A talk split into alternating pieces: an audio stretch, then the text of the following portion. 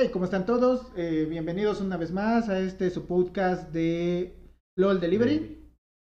Hoy es el episodio número 2. Dos. Se está grabando el día sábado, sábado 22 de... ¿22? Creo que sí. Sí, sábado 22. Sí, sí, sí. eh, justo terminando la semifinal. Bueno, conmigo está Atom. Atom, cuéntame. ¿Cómo viste esta semifinal tan cardíaca? Puta. Es. Demasiado complejo, o sea.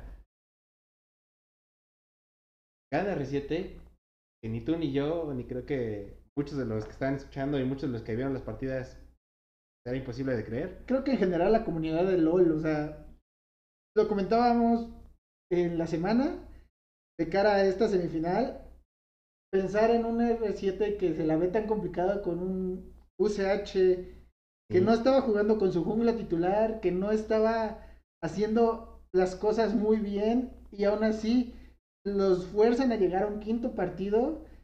Era como en cara a un Isurus que por la composición de, por lo menos la trinidad de Giral, Odi y Seiya, eran jugadores muy experimentados junto con Jetty, un, un equipo que estaba preparado a dar Era- todo en un mejor de cinco. Mira, ya era, era como que decir, bueno, trámite de este partido de Isurus contra R7 Isurus para hacerlo en trámite, ¿no? Pero pues sorprende y realmente estoy triste, un poco enojado. Eh, ahorita voy a explicar el porqué de este tipo de situaciones. Eh, vemos cómo un R7 gana sus partidas, que ahorita vamos a ir a ello. eh, de forma realmente muy contundente. Vemos a un Isurus titubeante, no sé, el segunda partida fue súper mega incomodísima. Vaya. Pero vamos a aclarar esto, vamos, vamos por puntos, vamos desde la primera partida. Ok, primera partida. ¿Cuál fue tu impresión de esta primera partida? ¿Tú cómo la sentiste? El draft, mira, yo, yo lo vi y el draft favoreció ciertamente a R7 por el hecho de haber tenido SG Karim junto con esa Kay. O sea, ese es, esa primera partida realmente fue el cheese porque no se lo esperaban. Y era también en soporte una Lulu que pues, obviamente podías potenciar mucho a SG Karim. Entonces, no hay mucho que decir. O sea, realmente este, Isurus no se lo esperó. Se vio en las partidas, se vio en la partida, estuvo muy incomodísimo desde el inicio. Eh, esa Kale le negó muy bien a, a Giral. Y pues, ¿qué te digo? En fase de peleas de equipos, llegaba el Pony, mataba a Guara, o se iba por Sella, nada, no, había nada que hacer. Sí, eh, creo que desde la composición R7 estaba...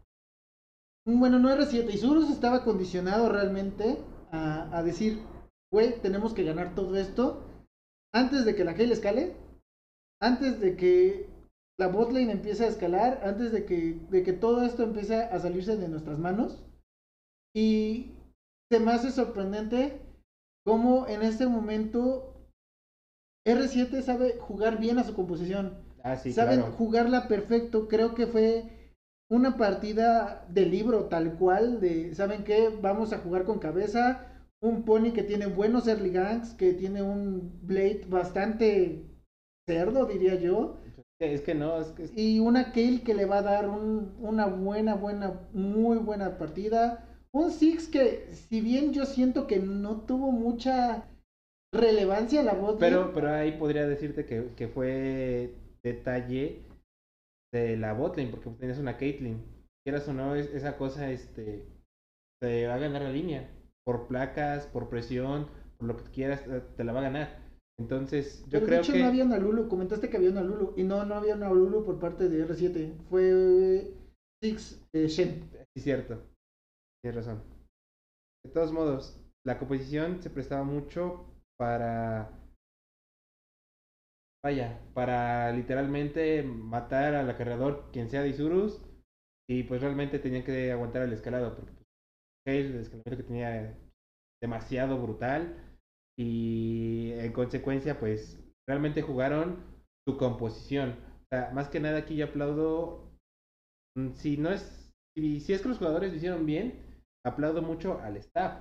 Porque Sí. realmente el staff preparó muy bien esa primera, ese primer juego. Y si bien tú dices, bueno, es el primer juego, los equipos están midiendo, eh, el punto en, en- en el primer game es- puede ser para cualquiera, este realmente ese primer game lo supo sacar muy bien R7. Fue una partida que, como te digo, parecía de libro. Tuvimos 17 minutos, me parece, sin ningún asesinato. De ahí hubo una pausa. Regresamos de la pausa. Isuro se empieza a meter presión con esa Caitlyn. Pero de- después hubo algo, un, un detonante en, en- a partir de mid-game, a partir de ese minuto 25, me parece, 25, entre 25 y 30, en el que R7 fue completamente otro. Era un R7 completamente diferente porque ya habían escalado, porque ya su composición estaba A y ya empezaron a estompear. Y por donde pasaba R7, todo terminaba arrasado. O es sea, que, no, pues sí, supieron, más que nada, simple y sencillamente supieron jugar su composición. Porque también este, ese Kha'Zix tampoco escaló, eh, no había manera de, de frenar literalmente al pony. Ahora sí podemos citar esa canción de que era el pony salvaje, porque realmente atropellaba, ¿no? Y bueno, va. Primera partida, R7 se lo supo ingeniar. se la sacó- gana y dices, bueno, está bien. Eh, Creo que incluso durante la partida los casters lo dicen, es el primer punto, no hay problema. Exacto. es presupuestada, es para ver cómo, qué es lo que va a ofrecer el, el otro. Segunda partida, tenemos una B y medio. Empecemos con el piqueo de la B y medio. Es, es complejo. Es, es complejo porque, mira. Me gustaría más que, más que empezar por la Vayne. Es, la Vayne se justifica. Yo creo que gracias primero a que nada a los a la botlane. Es esta botlane que está súper fuerte en este parche. Es zona Lux. ¿Y por qué? Los escudos, las regeneraciones, tú puedes mantener al equipo en teamfights bastante tiempo. Realmente una combinación muy rota. Y, y, a- al igual que la composición pasada, pues obviamente tienes que esperar a las peleas de equipos. Y. Pero aquí tenemos algo importante. Teníamos un top, un ace con un Maokai, iba 0-7. O sea, era una partida que planteaba desde el inicio cuando tuvieron una mala pelea en, en los primeros minutos por el Heraldo. Sí, que, que se dice, esta partida es de, es de Isurus, Es de Isurus. no hay otra Sí. cosa. Tenemos un Isurus que se veía muy dominante y todo cambia. La presión de Isurus cambia justamente en una pelea en el varón. el, el, el hecho, o sea, yo también hubiera pensado que a lo mejor esa pelea o esa partida en general puede haber sido para Isurus. Sí, pero ¿qué, qué pasó? ¿Cuál, ¿Cuál fue la factura? ¿Cuál fue el error aquí? Igual que en la primera partida, el factor tiempo. ¿Por qué? Porque sí, teníamos al top lane de Isurus muy bien. Teníamos igual a Warangelus muy bien jugando con ese Lucian. Tenía 7 kills. eh, no era para menos. O sea, esa partida el error fue no haberla cerrado temprano. ¿Por qué? Porque después esa Vayne, Gala, como dije, Lux zona es muy cerdo realmente. La cantidad de Eh, escudos que te puede Sí, dar. la cantidad de escudos, la cantidad de sustain que te puede dar a- a- en TFs. Si, si, bien no les, si bien les fue mal en fase de líneas, obviamente estás viendo esa, esa, esa Creo que es algo composición, exacto, es algo presupuestado. Y por otra parte, pues nada, también Mokai estaba perdiendo, y pues una Vayne al inicio, pues tampoco es como que muy buena. De, de, de hecho, sí fue un poco extraño que sacaran una mid, porque pues, obviamente no, no, no la ves. No te la esperas, nunca la esperas. Y yo creo que te digo, ahí el factor determinante de la partida fue esa pelea en el varón. Porque fue una pelea en el varón en la que la gana eh, R7 y no solamente la gana, sino que el Lucian, que iba con una racha de, de, de- No, iba, iba, con un bounty, bounty. de mil de oro. y que y- se lo diera a la Vayne. Se lo dan a la Vayne, mil de oro Sí, a la no. En una sola kill. Una partida donde, una pelea en donde la ganan toda, hacen, me parece que un exterminio, si no es que el Renekton se salvó. Ajá, sí, se salvó. Y de ahí, ¿qué tienes? Una, una Vayne que ya está fedeada, que le das un varón. No. Tienes una, un sustain insano No, por y, parte de y- todos. y es que era así, porque por ejemplo, tenías al Maokai, iba mal, es exacto, pero le dejas ya tener su primer objeto, sus primeros dos objetos, y ya con eso te aguantaba la TF. Y sin contar, obviamente, al sustain de lo que es luz, de lo que es zona, obviamente no lo vas a bajar. Y si tienes un daño tan brutal como es la Bane, no había nada que hacer. Y otra cosa que también eh, hay pasó factura, que fue el intento de varón por, por Isurus. Creo que el intento no estuvo mal. La, el problema fue la iniciación. No hubo un follow-up por parte del Blitzcrank. El Blitzcrank creo que ahí Slow se vio muy adelantado. La, no tanto en la posición, sino que inició la TF muy rápido. Siento que ahí hubo un problema de comunicación y no frenaron el balón a tiempo para darse la vuelta, sino que cuando ya se dan la vuelta, tienes un problema de que el Blitzcrank ya está, ya está empezando a pegar, que la zona en ese momento, todo el daño que le metió el Blitzcrank se lo regeneró sin Ah, sí. ningún problema. Eh, tienes un Gragas que empieza a hacer un disengage, pero si empieza a hacer el disengage, el Gragas era replegarse. Sí. ¿Y sí. qué es lo que hace Guarangelus? Flashea agresivo y empieza a, a disparar. Ahí es cuando todo empieza a salir mal, porque la Vayne empieza a meter todo el daño. Eh, está, tenemos a José de Odo que mete una buena definitiva contra el Blitzcrank, les quita la, la frontlane Sí, en las ese Rowan momento. en sí completamente. Y entonces quedan completamente expuestos a todo el daño que en ese momento tenía, tenía eh, este R7. Sí, yo, yo, básicamente, yo creo que ya desde ese punto es como de, ok, no se va a poder ganar por teamfights, realmente no la vas a poder ganar por eh, la buen front lane que tienen, por el buen daño que tienen, por el sustain que tienen, obviamente no. Y a pesar de que al principio tus, tus líneas, tanto el top como la bot, ganaron, tanto como este Odi estuvo sacando buenas eh, participaciones como la que es, no, no se pudo. Y también este, esto se veía que lo tenían ya trabajado R7, ya era algo que, que querían hacer. O sea, Sí, era una composición que se vio que la Entonces- trabajaron en la semana. Entonces, otra vez, yo aplaudo al staff porque realmente supieron sacar, no un cheese, jugaron a dos cheese y realmente le salió porque incomodaron demasiado a Isurus. Y este es un Isurus que, bueno, no sé si viste Swim to Win el día de hoy. Lo sacaron. Y era un Isurus que, tal cual, Giral lo que dijo fue: R7 es un equipo que nos puede incomodar, que nos ha incomodado muchas veces. Y estamos preparados después de ver la partida que tuvieron contra UCH. Fue una partida mala. Pero R7 es un equipo que puede tener partidas y una serie excelente como puede tener una partida o una serie muy mala. Y ellos se supone, y lo que Yeti estaba platicando en, en este episodio, era, estamos completamente preparados para el R7 que nos ha incomodado.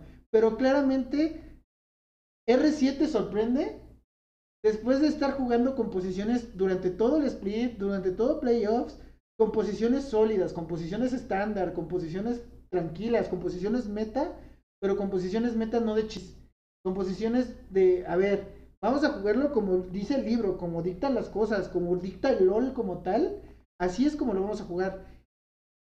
¿Y qué es lo que hace este R7? Demuestra que se puede adaptar y decir, ¿sabes qué? Sí. Te voy a incomodar sacándote cosas Mira, que yo- no te, vas- no te vas a esperar que yo las pueda sacar. Yo siento, o sea, por parte del- de los jugadores realmente igual les aplaudo porque supieron adaptarse a lo que el staff dio. Que realmente, o sea, tener un cheese es una espada de dos filos. Sí, claro. Tanto te puede salir muy bien, tanto no. Y afortunadamente a R7 le salió muy bien, al menos en estas dos partidas. Pero bueno, vamos a seguir con la tercera. Antes, creo que este, esta serie yo la sentiría muy al estilo de, de Worlds, a nivel ya de playoffs también. Cuando ya empiezan a sacar todos los chis, cuando Ah, empiezan a sí. sacar cosas antimeta, cosas que no te esperas, que los equipos que tú sabes que llevan un juego muy predeterminado que toda la parte regular, todo lo han manejado de una forma muy estática, de repente te cambian todo por, un, no sé, en su momento una Zaira soporte, en Sí, su pues. momento una Miss Fortunache. Ah, sí. Entonces- Sí, eh, tan solo recordar, yo creo que el, el equipo, vamos a hacer memoria de hace unos años, el equipo que supo manejar bien los cheese, incluso manejar su competición con ese cheese, Dígame, Marines. Sí. El caballo negro realmente. O sea, no, no, no, no hay mucho que decir. O sea, Bueno, tenemos una tercera partida. R7 se baja del chis y quiere demostrar que también le puede jugar al tú por tú en una composición estándar a, a Isurus. ¿Y qué es lo que tenemos? Un Isurus que completamente, No. simple y completamente dominó la partida de inicio a fin. Mira, no hubo de- de- algo de ahí que lo pudiera... incluso desde el draft. O sea, realmente te das cuenta desde el draft. Y, e Isurus, obviamente, se, sa- se sabía que, se- a qué iban a jugar. Y vaya, esa victoria realmente yo creo que se le atribuyo en un inicio a Odi. Porque realmente brillante con Lee Sin, viendo cómo se juega desde El early, control los- de los dragones. Sí, no, no, no. O sea, realmente ahí opacó eh, al jungla rival. Porque realmente no, no, no apareció. Simplemente no apareció. Si no fuera por ese eh, robo de varón, mm, no lo vemos. Sí, Y, exacto. Y realmente, pues ahí todas las líneas estaban bien. Otra vez otra Caitlyn que estaba subyugando. Tenemos a Sella con, con Syndra, que lo único que te va a hacer es, es farmear. Y hasta que ya sea el momento, pues va a brillar. Y así lo hizo, sacó su daño. Entonces, realmente jugarle el tú por tú en esa, en esa partida no, no funcionó del No todo. funcionó. Y aparte que pues incluso los dragones estaban en contra porque pues eran infernales. Entonces era igual una partida en cuestión de tiempo. Pero la diferencia es que aquí sí no hubo nada raro. Entonces, Isurus, Isurus estuvo como por su Sí. casa, tranquilo, sin, sin mayor problema. Creo, creo yo que esta partida ni siquiera tuvo que haber existido. Porque si esta partida lo hubieran jugado con un cheese, hubiera sido un 3-0 absoluto a favor de, sí, yo también estoy de acuerdo. de, de R7. Creo que esta, esta serie se prestaba completamente a un 3-0 a favor de R7. Y creo que esta partida que gana Isurus demuestra su nivel como equipo estándar. Como equipo estándar, como equipo de Cheese, creo que no está Mira, tan preparado para yo, tenerlo. yo digo que no es tanto como que hubieran sido los cheese o no. Re- realmente, o sea, como te digo, el cheese, lo único que te sirve es para sacarte un punto. El arriesgártelo dos veces mm, no es muy favorable. En este caso funcionó porque eran dos composiciones muy diferentes. Pero ¿qué pasa? Si tú ya no tienes otra, otro as bajo la manga preparado, pues vas a tener que jugar más estándar, más al meta quizás. Y allí es donde Isurus tiene todas las de ganar. Sí, Eso, es lo, eso es lo que pasó. Y ahora, el, el punto clave aquí, yo vuelvo a insistir, o sea, realmente fue, se nota cuando hay un Odin Isurus. Se nota. Porque realmente no dejó hacer nada. Y con eso, desnubló el early. Con eso sacaron los dragones, con eso sacaron los heraldos. Y lo único que puedo decir, o el único quizás error que le puedo atribuir a Odi, pues ese robo de varón. Sí, claro, ese robo de balón creo que nadie se lo esperaba. Creo que le dio un aire a, a R7. Fue un aire que todo el mundo pensó así como, bueno, en mi caso, viendo la partida, lo pensé como muy, ¿sabes qué? Lo pueden todavía remontar. ¿Cuál fue el problema? Siento que R7 se le sube el hype de decir, nos robamos el varón, le robamos un objetivo a Odi, viene el dragón ancestral, vamos a peleárnoslos el todo por el todo. ¿Qué fue lo que pasó y cuál es el error que yo vi ahí? Empiezas a pegarle. Eh, excelentísimo el trabajo de Odi, porque en el momento en el que entra, es el momento en el que José de Odo trata de, de- de alzarlo. Así. Y durante el desplazamiento de su alzada, Odi se transporta hacia el dragón con su salto de la Q, se posiciona atrás de José de Odo y Lo manda medio río lejos. Sí, ¿Cuál es el error ahí? José de Odo usa la ulti en lugar de para tratar de regresar hacia el pit del dragón, Contener al... lo, lo usa para contener al daño de, de Isurus. Dejando de todas maneras a un A dragón que estaba a 2000, me parece, 2000, 1500 como de vida. 1500, sí, algo así. Entonces, eso es algo que yo siento que no debería de haber pasado. Que siento, en, en mi opinión, que lo, lo correcto hubiera sido buscar darse la vuelta, tirar ulti y poder estar a rango de poder pelear el smite. Porque en el momento que te sacan y tú te quedas adentro del pit del dragón, estás dejando completamente gratis ese dragón a lo que fue Isurus. Sí, sí, no, totalmente eh, concuerdo contigo. El hecho, pues realmente, de haber perdido ese varón, eh, Isurus le costó un poquito más cerrar la partida. Obviamente, en este, en este tipo de casos, eh, así, Isurus ya tenía demasiada ventaja. Tenía mucho daño. O sea, realmente que les hayan robado ese varón, no fue el tiempo suficiente como para que R7 pudiera respirar y terminar la partida. Apostante después de eso, solo hubo otra teamfight, se terminó, ¡pum! Ganaron. Sí, fue completamente un stomp. Podemos decir que eso sí fue completamente un stomp.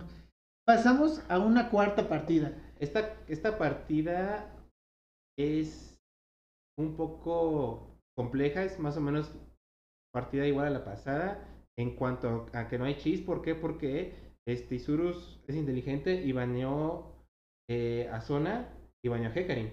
Entonces, en ese, en ese punto, en ese aspecto, eh, pues rompían los dos chis pasados y pues obviamente volvían a jugar estándar.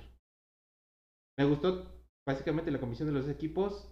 Ah, el único defecto que yo había, por ejemplo, en, en Isurus es haber dejado ese Gunplank.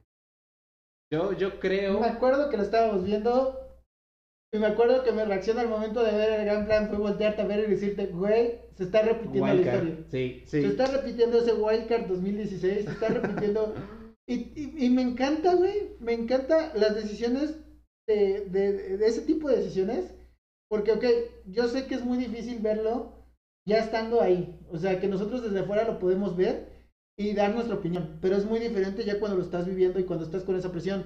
Pero me encanta que estas dos ocasiones era Jet y Giral en una partida que era completamente decisiva, que no podías arriesgarla, que tenías que jugar estándar, donde tenían abierto un all para tener una front lane completamente destructiva, una front lane que no pudieran bajar. Y decían, no, vamos a jugarnos el Gunplank.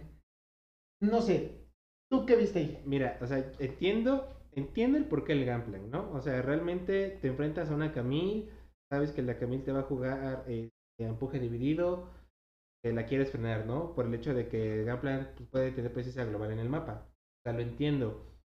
Pero, vaya, el Gunplank de Giral no es como que subtop de campeones, ¿me entiendes? Eh, Giral es un, campo, es un jugador que siento que brilla mucho cuando le pones tanques. Tanques, sí, cuando, cuando metes el tanque, sí, claro, o sea, por, por algo alguna vez estuvo pues, siendo el mejor top lane, precisamente porque era el meta de los tanques hace tiempo. Pero por ejemplo, yo lo veo y en esta quinta partida, ok.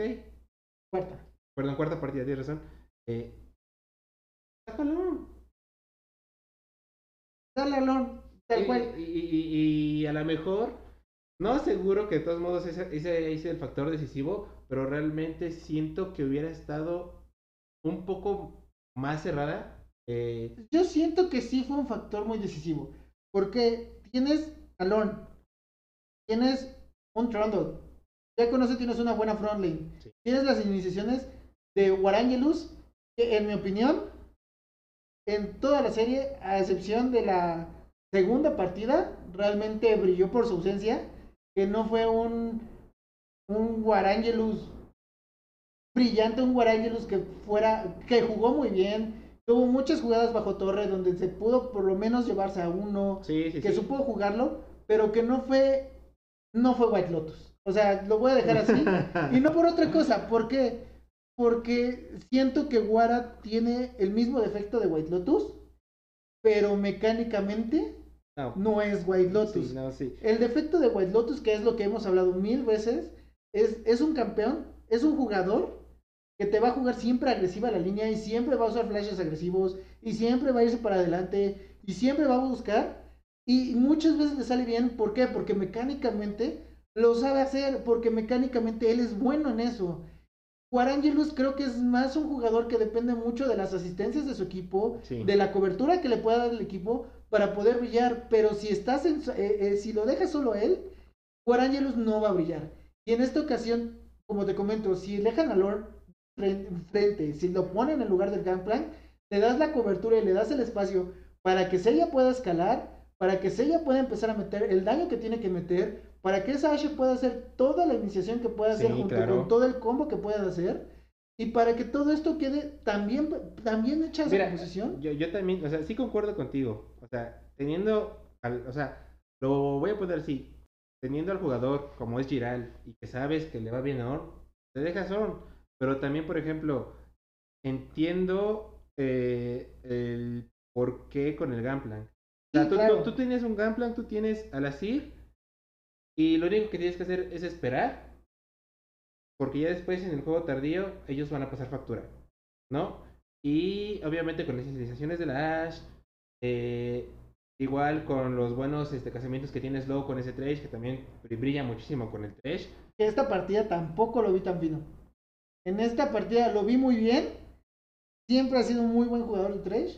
De, Pero de cualquier, De cualquier campeón de Hunk. Sí, sí. Pero esta partida en específico no lo vi siendo el slow ¿Qué es? que es. Sí, sí, sí. Siento que. Pero mira, yo, digo que ahí ya era más que nada la presión de los primeros dos juegos. O sea, realmente tú ves a un slow en cualquier otra partida y pues la da, o sea, realmente la da. Incluso al, al inicio pues empezaron bien, de hecho Odi ganqueó al inicio, Primera level, sangre. level 2, este, la lane era level 1 y aún así sacaron la primera sangre, entonces pues empezó bien. El problema es que ya empezaba a pasar factura el, el hecho de tener ya dos partidos en contra, saber que esa podía ser tu, tu último match. Ahora, el problema allí, o, la- o las condiciones de victorias para Isurus, era igual el tiempo. Netamente el tiempo, pero... Pero era contrario. Esta vez ellos tenían que alargar la partida Exacto, lo más sí. que pudieran. Y, y el problema es que no lo fue, porque incluso aunque en la botlane se tuvo esa primera sangre, realmente no se notó mucho. Y es que vuelve lo mismo, tener una Caitlyn te subyuga mucho la línea. O sea, realmente el rango, sus habilidades, el combo que tenía con, bueno, la posibilidad que tenía con su soporte, o sea, tenía, tenía buen, buena cobertura para de todos modos ganar ese match. Ahora bien, también es de admirar el trabajo que hizo Lesa. El trabajo que hizo Lesa con esa Caitlyn para mí fue un muy buen trabajo. Si bien a lo mejor no fue el desempeño más grande de los ADCs en la liga, fue un ADC que cumplió, que cumplió muy bien con su labor, hizo bien sus condiciones, eh, tomando en cuenta que fue un cambio de ser uno de los midlaners promesas a ser de los más Mira, grandes que hubiera. Yo, yo digo que no es promesa, o sea, realmente ya era el mejor midlaner. El speed pasado yo, yo también lo aseguro, era el mejor midlaner. O sea, re- realmente Lesa mecánicamente es muy bueno, tiene un champion pool muy variado, pero realmente el querer o el tratar de cambiarlo a otra línea y que aún así Lesa lo haga porque realmente cree o piensa que lo hace por la facilidad que tiene con el equipo, está bien. Y realmente, pues mucho se cuestionaba, ¿no? Desde el del split, eh, el por qué lo cambiaron, si es el mejor midlaner. Y ahora lo está justificando. Realmente en esta, en esta partida, pues Lo- sí lo, lo jugó lo- muy costó lo jugó muy bien, sí. O sea, tanto el farmeo que llevaba ya, el daño era brutal. Ahora, e- el problema de la partida al final fue Lesa. O sea, el problema completo de la partida al final fue Lesa. ¿Por qué? En esta partida, Lesa metió todo el daño. Lesa lo hacía todo desde atrás. Aprovechaba excelentemente el rango tan cerdo que Sí, le da. que, que tiene Caitlyn por sí. Tienes una Sir que, si bien puede saltar, puede llegar hasta esa Caitlyn, pero la tiene que agarrar mal posicionada.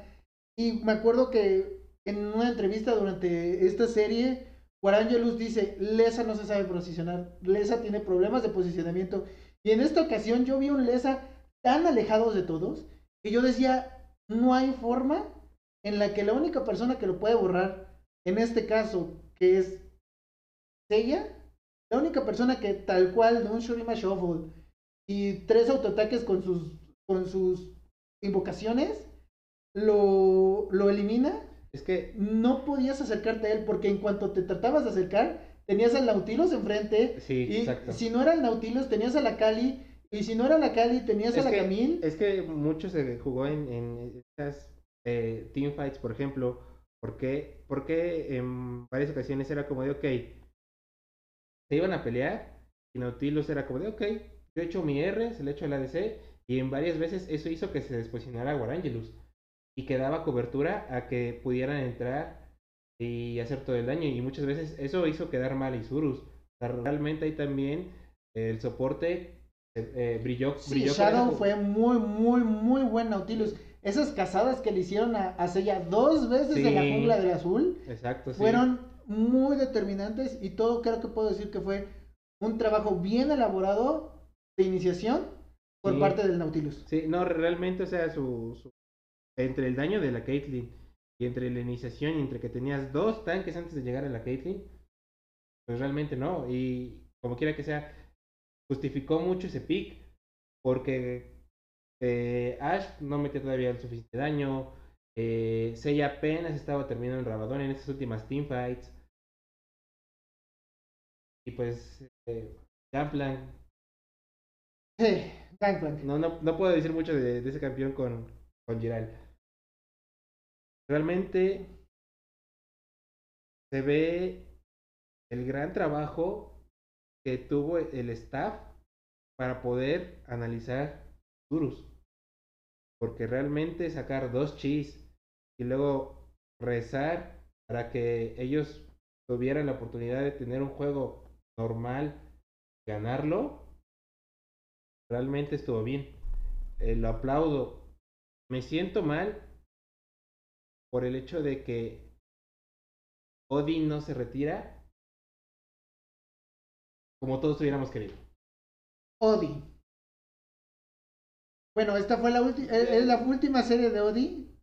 Eh, Odi, el mejor jungla que creo que la región ha visto y que va a ver en mucho tiempo. ¿Qué sientes tú al saber que no fue un jungla que tuviera tanto renombre como lo pudo haber sido, no sé, ahorita en estos casos Grell, que, estaba, que está jugando muy bien, o en su momento un Solid Snake, que se decía en años anteriores que era el siguiente Odi, y Es, es que ahorita un José de Odo sea quien se encargue junto con el equipo de R7, junto con un equipo que nadie estaba dando un peso, se encarguen de darle muerte a- al rey de la jungla. es complejo, o sea, es un sentimiento muy complejo porque realmente cuando salió Odi ese split junto con Dash 9 que también este salió viral y incluso estaba también eh, el hermano de Giral ahí. Es complejo porque realmente en ese split tú veías obviamente Lion entonces dominante siento En todo aspecto. Sí, en todo aspecto. Había, por primera vez, se podría decir, en ese tiempo, un equipo que le podía dar carrera que era Dash 9, pero era porque tenía esas dos integraciones muy buenas. ¿Qué pasa? Se van esas dos integraciones con Zion y pues obviamente forman el Dream Team, pero desde ahí, desde el inicio, Odi estaba para romperlas. Igual, al igual que en su tiempo, eh, actualmente como con eh, el mid laner de, de azules, Odi. con Cody, que igual llegó, las rompió todas a NA, llegó a primer lugar y realmente se vio el desempeño. Igual lo mismo, lo mismo hizo Odi en ese tiempo. Y saber la trayectoria que tiene este jungla, que realmente daba mucho de qué hablar a comparación de los junglas de esos días. O sea, era mucho el nivel, era mucha la diferencia entre tener a Odi y tener a los demás junglas. Sí, siempre Era- fue un stomp muy fuerte por la jungla. Odi tenía un muy buen traqueo del jungla rival. Creo que algo que brillaba muchísimo era que darle un campeón que te pueda hacer contra el jungla. Y tenía traqueado al, al rival Sí, de una ¿no? manera excelente. Qué triste, la verdad, se me hace muy triste ver que Odi se retira sin el campeonato. Al mismo tiempo, bueno, yo lo he dicho en varias ocasiones contigo, en varias pláticas, me siento relativamente feliz de ver que ni Odi, ni Seiya, ni Giral, ni White Lotus van a tomar Worlds. ¿Por qué? Porque siento que era volver a ver a la misma gente de siempre. Era volver a ver a, la- a la misma gente llegar a los mismos lugares y que siempre sentir ese va a ser lo mismo. O sea, sentir ese van a llegar después de que toda Latinoamérica le ponga la fe completa a, a ese equipo, van a llegar, van a decir, estamos muy bien preparados, hemos hecho lo mejor. Y una de dos, o le tocaba el grupo de la muerte, o le pasaba lo que el Worlds pasado. Les dan todas las facilidades, le dan todo al equipo para que pueda brillar, para que pueda hacer todo. La suerte se encarga de darles el grupo más fácil de, de toda esa parte de play-ins. ¿Y qué es lo que pasa? Odi la Cruz Azulea. O sea, entre Odi y el, equipo la Cruz Azulea. Me siento muy feliz de saber que la gente que va ahorita es gente que en sí es nueva en el ámbito mundial. Mira, yo no comparto eso contigo. No lo comparto, ¿por qué? Porque antes llegar a esas instancias y fallar no era eh, el problema del equipo, sino era falta de staff. Realmente en estos dos años, en estos tres años que se consideró eh, el hecho de tener una gaming house, el hecho de tener ya tu coach, tu analista o tus dos, tres analistas, el hecho de tener tu psicólogo, el hecho de tener este todo para tener el mejor rendimiento, antes eso no existía. No, sí. Y, y aún así, eh, no se esperaba nada. Y claro, yo comparto tu sentir, porque igual que, que, que tú, yo, yo también sentí el hecho de que les hayan dejado todo y que aún así la consideraran, sí, me dolió igual que tú, pero yo lo digo, y en ese entonces lo puedo decir y lo puedo afirmar. Porque otro equipo que hubiera ido ahí, Sí, claro. no pasaba, o sea, Pero porque- bueno, y, y te lo digo, no pasaba porque las finales que estaban, ya sea con R7, ya sea con Lion, ya sea con el Isurus, eran 3-1. sí. O sea, Mira, no, yo- no había, no había material para que eh, dijeras, este equipo no se merece ir porque hay mejores cosas aquí. No, Y no, Pero, pero, o sea, este año, actualmente yo creo que sí. actualmente, Este- sí, yo, yo este- yo este año también, yo creo que sí. ¿Y sabes cu- cuál es mi, mi situación aquí?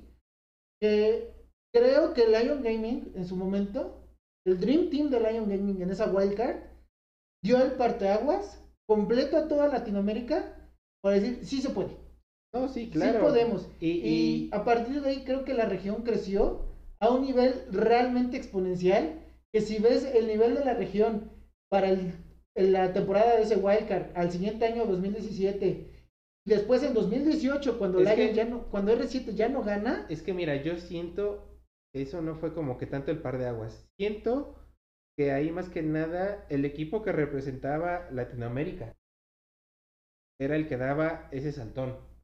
¿Por qué? Porque aún así, eh, aunque en ese entonces Lion casi llega Worlds, casi pues pudo haber cumplido el sueño de, no sé, Seiya, de Odi en ese entonces, pero solo era el equipo.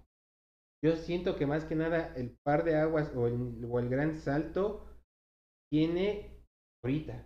Ahorita cuando se fusionan las ligas. Ahorita cuando eh, ya no es como de decir hace tres años. eh, sabemos quién va a ganar. Sabemos que solo la liga es un trámite. sí, claro. O sea, ¿por, por qué? Pero ahora ya no. Ahora tenemos cuatro equipos potenciales que pueden dar la cara.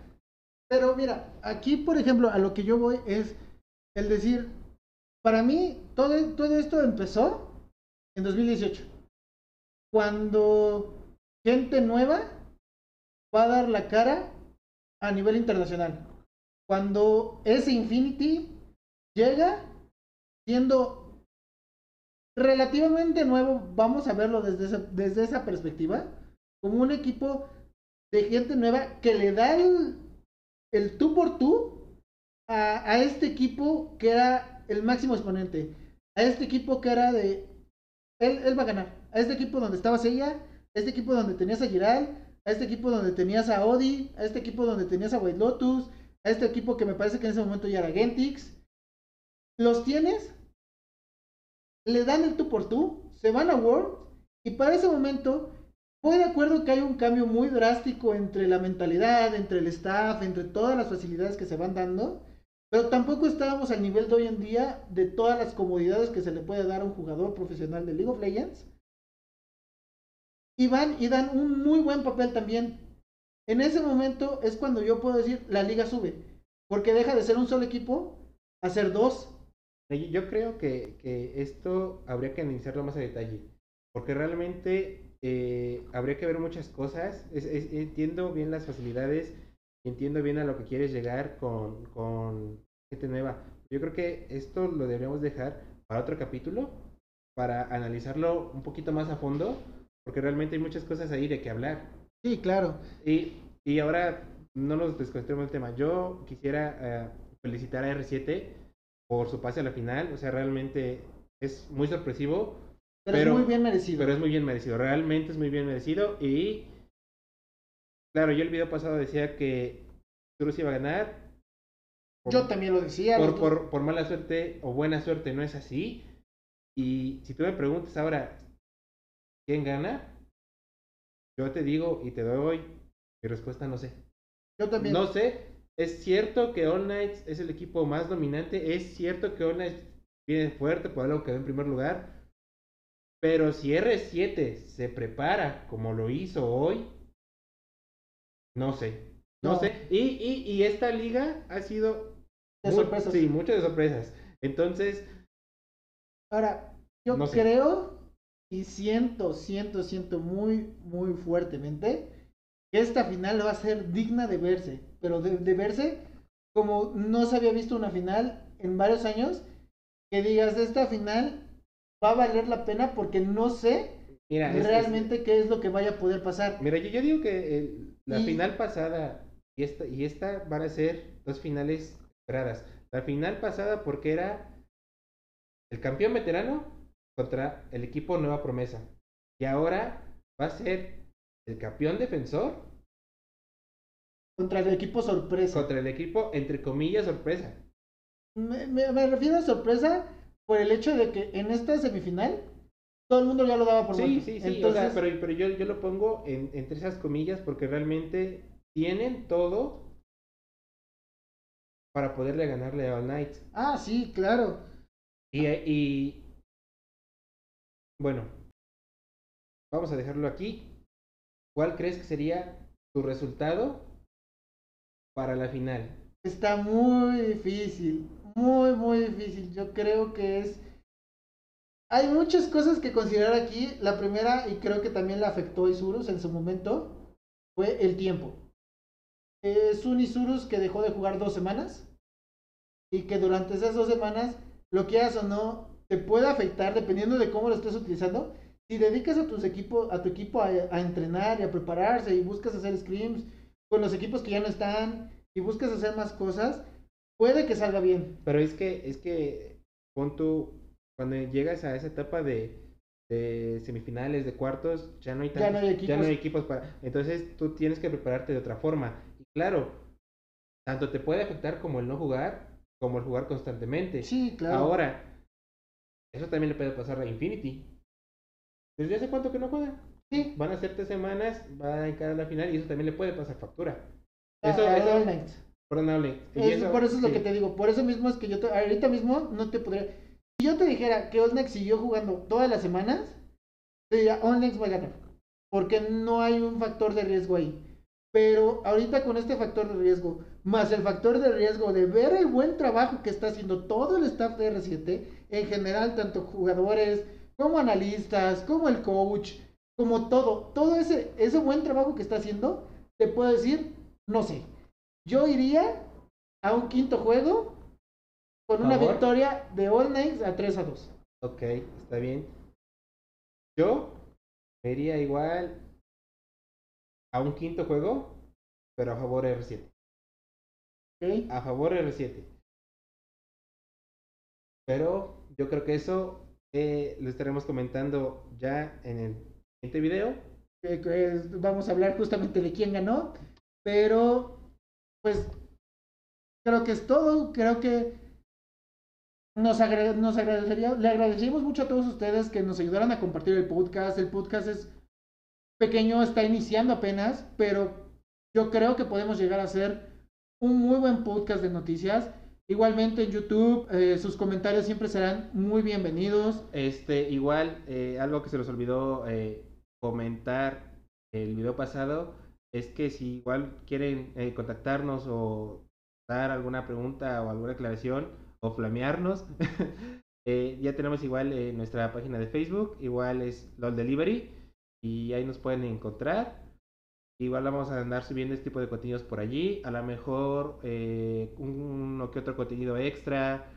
eh, para el siguiente video vamos a estar hablando ya en cara a lo que terminó siendo la final y también Cara Words. cara a Worlds que eh, pues hay muchas cosas de que hablar porque Va a venir muy fuerte.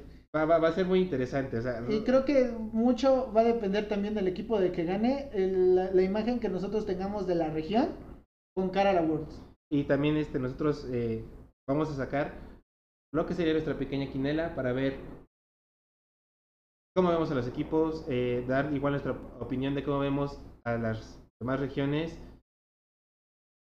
yo esperaría que al menos en esta Worlds haya un campeón que no sea eh, coreano, asiático en general. Claro, es un poco complicado, pero yo creo que eso lo estaremos viendo el siguiente video. Por otra parte, eh, agradecer realmente a Odi. Odi, si alguna vez es esto, te agradecemos por ser ese gran jungla que fuiste. Y agradecemos que gracias a, a ti, siento que el nivel de LAN Subió muchísimo. subió muchísimo. No de, la, de Latinoamérica, hablemos de Latinoamérica actual, porque ahorita con la unión de las ligas, creo que ayudó mucho a que subiera, pero sí, Odi siempre fue, en mi opinión, como lo fue Seiya en su momento, el jungla a vencer. Sí, Creo, y yo me voy muy firme con decir que Odi se fue siendo el jungla que nadie venció. Ok, sí, yo también estoy de acuerdo. Mi último, mi último punto para concluir este tema. ¿A quién ves en el trono de Odi? Está muy difícil. ¿Quién es tu carta? ¿Quién es tu rookie? ¿Quién crees que va a estar allí? ¿Quién crees que tiene todo eso para llegar ahí? Yo creo que una buena propuesta podría ser Grell. Creo que es un jungla que en durante este año ha demostrado un muy buen nivel, que ha demostrado que sabe hacer las cosas y que, que él mismo lo dijo en el momento en el que regresa a Latinoamérica, que regresó a ganar y, y lo ha demostrado y lo ha, lo ha hecho valer y lo ha hecho, lo dijo y lo cumplió. Eh, Creo que puede ser Grey. Creo que podría ser Cypher. Porque creo que Cypher también, como jungla, fue muy bueno. Jugó muy bien. Le falló la organización. Mira, yo, yo, yo ahí, bueno, en ese tema, no sé, no, ahorita no creo que tengamos como mucho tiempo para meternos con lo que pasó con, eh, con Cypher, pero yo a lo mejor ahí discreparía un poquito. Sí concuerdo que un buen candidato sería Grell, pero yo creo que otro muy buen candidato que ahorita ganó la partida es José Dedo. El problema es que, y es el problema que yo veo, por ejemplo, ahorita con Grell, y es el problema que yo veo ahorita con José Deodo. Todo va a depender del desempeño de las próximas partidas. Porque si en las próximas, en el próximo mm, BO5, la partida es muy cerrada, las cinco partidas se juegan y se juegan a un muy buen nivel, y ambos junglas demuestran tener el excelente nivel que han demostrado últimamente, yo creo que ni la organización ni ellos se van a querer salir. No, no. Es que- Y lo veo muy difícil por ese lado. Si, y el que gane, el equipo que gane, olvídate de que su jungla se salga. El equipo que sea campeón, olvídate de que de que José Eduardo, si R7 sale campeón, olvídate de que José Eduardo se pueda mover de R7 para el próximo split, porque va a decir, aquí vengo fuerte, aquí vengo bien, aquí estoy jugando a mi, a mi máximo nivel. Estoy para ya- romperla. y estoy con- compenetrado ya en este momento con todo el equipo, no me salgo. Si Grell queda después como campeón y lo hacen titular en el próximo, en el próximo split, olvídate que te salga. Ok. Me parece perfecto. Creo que todo hay que, hay que verlo, pero sí coincido contigo que puede ser José Dodo, puede ser Grell. En mi caso me voy más con Cypher, mm, no tanto porque a lo mejor está al nivel, porque creo que es un jungla que todavía puede crecer más, que es un jungla que todavía le fallan bastantes cosas, pero es el único jungla que yo ahorita veo que vale la pena, que es agente libre. Ok. está Entonces es, por, es por eso que yo digo que un candidato podría ser Cypher. Ok, es respetable, sí. ¿Algo más que agregar en este eh, episodio? Muchas gracias por escucharnos. Eh, agradeceríamos de verdad infinitamente sus comentarios, sus retroalimentaciones. El flameo también cuenta. El flameo cuenta, cualquier cosa que nos ayuden a compartir eh, en sus grupos, que nos, que nos ayuden a crecer, que nos digan de qué otros temas les gustaría que hablen. Si hay alguna cosa que se nos fue, sus propias impresiones, qué es lo que piensan ustedes, ¿Qué, qué, cuál es el mejor jungla, cuál va a ser el candidato a quedarse con el trono de Odi. ¿Cómo ven el tema reciente que estaba platicando? La Sí. posible salida de Warangelus, por ejemplo. Esos, esos pequeños fallos, sí, claro que sí. Incluso, no sé si quieran igual este que traigamos los comentarios de ahorita, por ejemplo, de lo que se viene, el, este pequeño torneo de TFT, también ya está. Eh, igual, ustedes díganlo en los, en los comentarios en Facebook y si no en YouTube. Y si están escuchando este podcast, igual pueden pasarse a nuestras redes para comentarnos. Lamentamos un poco ahorita para los que nos ven eh, el hecho de la cámara, perdón. eh, ya posteriormente vamos a tener una cámara mejor, más decente. Pero realmente agradeceríamos tu retroalimentación. Este ha sido el episodio 2 de LOL Delivery y nos vemos, yo creo, la siguiente semana. Muchas gracias por escucharnos. Nos vemos, cuéntanos quién va a ser el campeón, los queremos escuchar. Ah, sí, Bye. nos vemos.